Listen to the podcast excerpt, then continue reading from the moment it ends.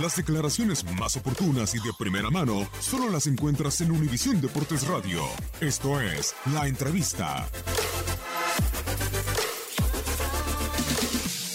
Aliviana un poquito la presión que estamos teniendo por los resultados, pero en general el, el 0-0 parece justo, pero estuvimos más cerca nosotros, ¿no? De, de, hacer el gol.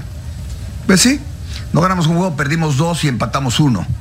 Eh, en las tres oportunidades no estuvimos tan mal. El día del Fiorentina pudimos ganar tranquilamente ese juego porque fallamos un penalti y pudimos volver las cosas después.